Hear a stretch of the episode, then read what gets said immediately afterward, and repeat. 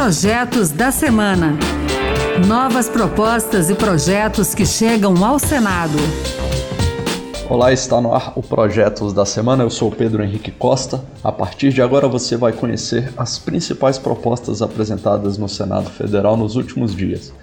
No nosso programa de hoje, a gente vai falar sobre violência contra a mulher em hospitais, crimes por motivação política e também regras para pesquisas nas eleições. Fique com a gente.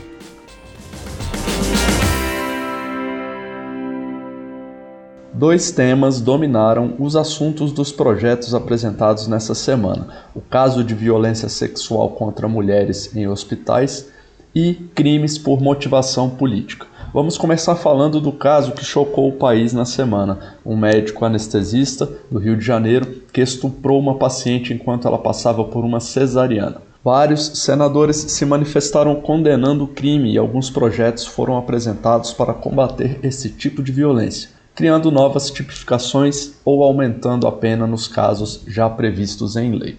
A movimentação dos senadores encontrou sensibilidade no presidente do Senado, Rodrigo Pacheco, que anunciou para o início de agosto a votação dos projetos que podem aumentar a pena para os crimes sexuais cometidos por profissionais da saúde no exercício de suas atividades. A proposta da senadora Simone Tebet, do MDB de Mato Grosso do Sul, por exemplo, inclui no Código Penal a prática de conjunção carnal ou outro ato libidinoso por médico ou qualquer outro profissional da área de saúde durante o atendimento as penas previstas são de 8 a 15 anos de prisão, acrescidas da metade ou até dois terços. Simone Tebet avalia que uma punição rigorosa poderá evitar os abusos cometidos contra mulheres em ambiente hospitalar. No estado do Rio de Janeiro, só relatado e confirmado, porque é subnotificado, há um estupro a cada 14 dias nos hospitais públicos do Estado do Rio de Janeiro. Em cinco anos, de 2014 para 2019, em apenas nove estados, nós temos aqui um número de mais de 1.700 estupros e abusos sexuais em ambiente hospitalar. Qualquer paciente tem direito a um acompanhante, mas essa não é a realidade da mulher pobre, não é a realidade da mulher que não tem família, o que sua família precisa trabalhar. O senador Jorge Cajuru, do Podemos de Goiás, também apresentou projetos sobre esse tema. A proposta dele prevê o aumento de metade da pena se a violência sexual for praticada por familiar, tutor, curador, empregador ou por qualquer pessoa que tiver autoridade sobre a vítima ou por profissional da saúde em situação de atendimento. E no início do ano, o senador Messias de Jesus, do Republicanos de Roraima, apresentou também um projeto para aumentar a pena para os crimes de importunação sexual praticados por profissionais de saúde, que, segundo ele, têm sido cada vez mais recorrentes. O caso do famoso nutrólogo Habib Maldaun Neto, que está preso desde 13 de dezembro do ano passado em São Paulo. Nove vítimas desse camarada. O médico ginecologista José Adagmar é acusado de cometer no estado de São Paulo e Pernambuco vários crimes e está foragido. O também ginecologista Nicodemo Júnior foi preso em Anápolis em outubro de 2021, suspeito de cometer crimes sexuais contra suas pacientes. A polícia do Rio Grande do Sul prendeu preventivamente o médico Klaus Brubiter, suspeito de cometer crimes sexuais contra 95 mulheres. Ainda sobre violência sexual e abuso, a senadora Soraya Tronic, do União de Mato Grosso do Sul, também apresentou um projeto. O objetivo é aumentar a repressão aos crimes de natureza sexual, propondo o aumento de pena para o caso de o crime contra a dignidade sexual ser praticado com abuso de confiança. A senadora ressalta que muitos casos de violência são praticados por pessoas de confiança da vítima, parentes, companheiros e até genitores. Ela defende que, caso seja comprovada essa proximidade entre vítima e agressor, que a repressão seja maior. A pena seria acrescida de metade se o agente é ascendente padrasto, madrasta, tio, irmão, cônjuge, companheiro, tutor, curador, preceptor ou empregador da vítima, ou se por qualquer outro título tiver autoridade sobre ela, ou ainda com abuso de confiança.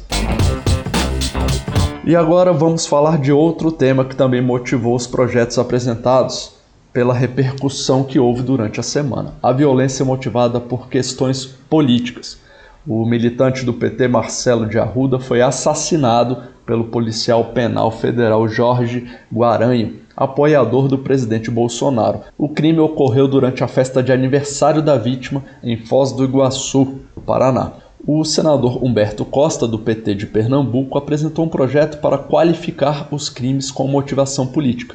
Segundo a proposta, se o homicídio for cometido por motivo de ideologia, intolerância ou inconformismo político, ou com o objetivo de interferir no processo político eleitoral, ou ainda de impedir o livre exercício de mandato eletivo, a pena prevista será de 12 a 30 anos de prisão. Hoje no Brasil, a violência política patrocinada pelo presidente da República e seus principais seguidores, se não for parada agora, terá durante a eleição um aumento muito significativo. E um projeto de lei como esse vai incluir a violência política que resulta em assassinato no nosso Código Penal como um homicídio qualificado. O senador Alexandre da Silveira, do PSD de Minas Gerais, também apresentou proposta nesse sentido. O projeto dele altera o Código Penal para aumentar a pena para homicídio praticado por questões de intolerância política ou partidária, ou por outro motivo relacionado à divergência de opinião.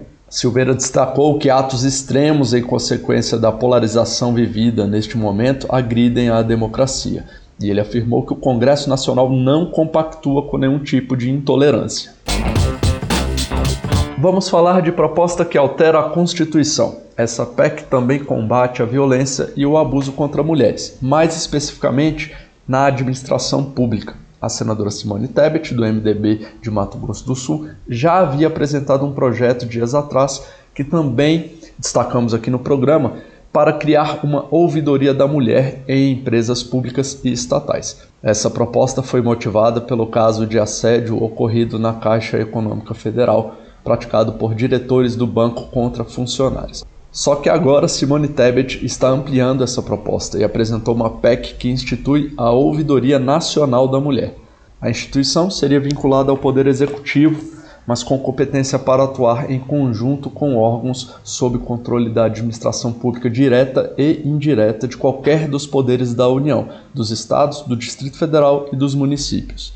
E a ideia é que essa Ouvidoria Nacional da Mulher se encarregaria de não apenas recomendar apuração ou aplicação de penalidades, mas também de promover conscientização, políticas de treinamento e de monitoramento de estatísticas e indicadores sobre o tema.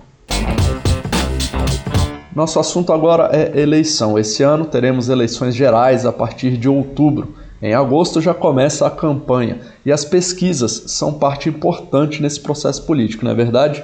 Pois é, o senador Messias de Jesus, do Republicanos de Roraima, apresentou uma proposta que traz regras para as pesquisas eleitorais. Segundo o senador, o objetivo desse projeto é estabelecer normas para a realização de pesquisas, considerando a falta de transparência referente ao universo de amostra, características dos entrevistados e representatividade por estados da federação. Messias de Jesus argumenta que as pesquisas de intenção de voto sempre geraram dúvidas na sociedade, em especial quando o resultado das urnas desmente o que as pesquisas dizem. Para o senador, também é fato que o resultado das pesquisas de intenção de voto influencia pessoas a votarem num determinado candidato.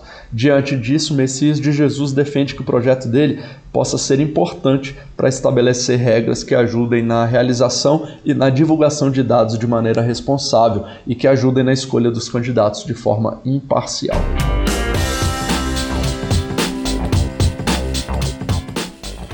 É isso aí, o Projetos da Semana fica por aqui.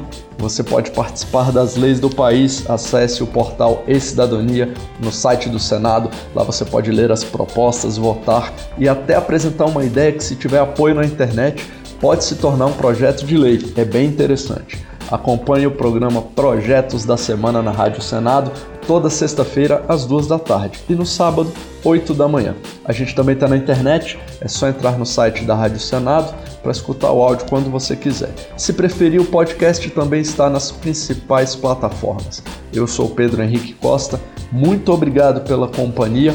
A gente entra de recesso por essas duas semanas, o recesso parlamentar, mas em agosto a gente está de volta. Até o próximo Projetos da Semana. Projetos da Semana. Novas propostas e projetos que chegam ao Senado.